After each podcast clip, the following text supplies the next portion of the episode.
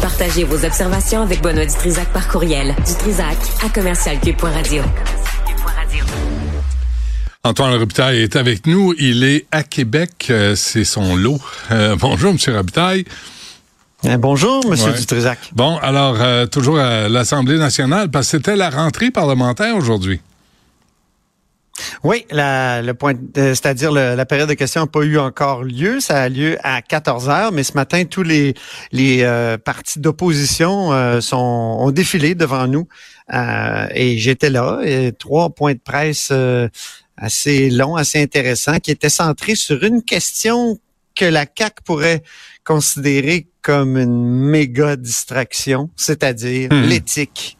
Ah c'est le retour des questions d'éthique, ah Benoît. c'est pas vrai. Euh, ah oui, je te dis parce que tu sais que il y a eu euh, des, des, reportages faits notamment sur deux députés de la CAC qui ont comme euh, dit à, à, leurs commettants ou à des hommes d'affaires, ben écoutez, euh, vous pouvez venir au cocktail de financement, ça va vous permettre de parler au ministre. Alors les partis d'opposition considèrent que ça c'est une manière de monnayer l'accès à un ministre. Le directeur général des élections interdit pas ce qu'il y a dans ces textos-là, mais peut-être que la commissaire à l'éthique qui a décidé de se pencher sur ces deux cas-là, elle va formuler des, recommandations là-dessus. Ce qui est intéressant, c'est que euh, Paul Saint-Pierre Plamondon du, Parti québécois a voulu frapper un grand coup ce matin. Euh, moi, je l'ai qualifié de cocktailophobe parce qu'il a décidé, Benoît, qu'il n'y a plus un ministre. En tout cas, si un jour le Parti québécois prend le pouvoir, on sait que selon les sondages, c'est possible. En tout cas, si ça s'appliquait aujourd'hui. Et euh, il dit qu'il n'y a plus aucun ministre qui participerait à une activité de financement. Il, va très loin et il dit s'inspirer d'une euh, recommandation de la commission Charbonneau, la recommandation 57, euh, qui disait justement qu'il fallait absolument que les ministres, euh, qu'on interdise aux ministres et à leur personnel de leur cabinet de solliciter des contributions politiques aux fournisseurs et bénéficiaires d'aide financière de leur ministère. On voit que Monsieur Paul Saint-Pierre Plamondon va encore plus loin. Lui, il dit il faudrait même pas que les ministres participent au cocktail. Alors, c'est euh, c'était l'essentiel du point de presse de Paul Saint-Pierre Plamondon a porté là-dessus. Il va y hmm. avoir même une motion qui va être déposée tout à l'heure en Chambre. On sent que le PQ veut faire beaucoup de, de, de, chemin là-dessus. Euh, quant à Québec solidaire, lui, il a parlé de logement. Il a dit que moi, j'ai posé la question.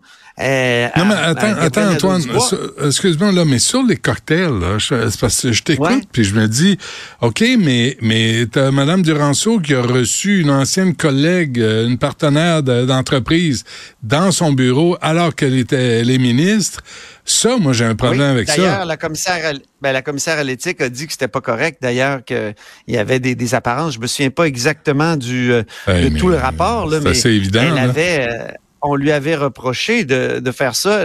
Mais ça, démontrait trop de proximité avec quelqu'un qui avait finalement des intérêts euh, qui étaient euh, comparables ou, ou euh, compatibles avec le ministère. Mais est-ce qu'un qu'un ministre va scraper sa réputation pour 100 pièces ben c'est ça l'affaire. Euh, c'est plusieurs questions de mes collègues journalistes euh, portaient là-dessus.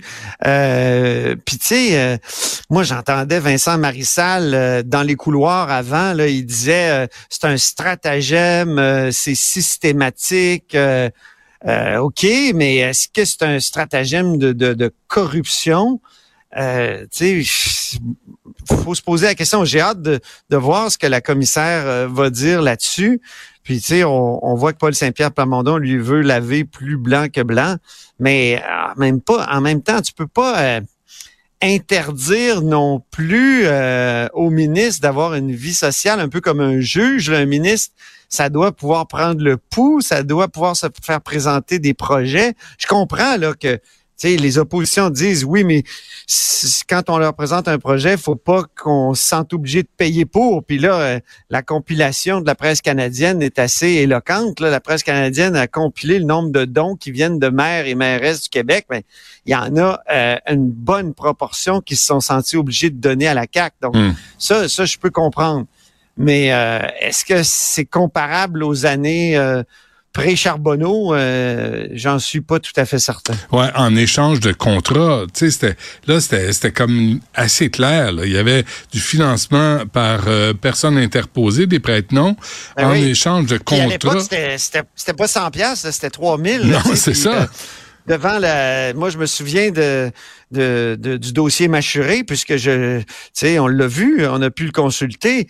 Dans le dossier Machuré, cette grande enquête sur le Parti libéral du Québec, mais il y avait deux euh, patron de, de, de, euh, de firme d'ingénieurs qui disait carrément que Marc Bibot, le financier de, de Jean Charest, euh, avait dit je peux avoir de l'influence sur les contrats d'Hydro-Québec. Il serait bon que vous donniez au parti. Donc là, il y avait vraiment là, hmm. un lien entre les deux. Ça a même donné à une certaine chicane entre les deux coprésidents de la commission Charbonneau, là, Renaud, la chance, voyons, la chance et et Madame Charbonneau. Ouais. Euh, fait que tu sais pour 100 pièces moi euh, permettez-moi d'avoir des doutes là, tu sais sur l'état de la corruption au Québec.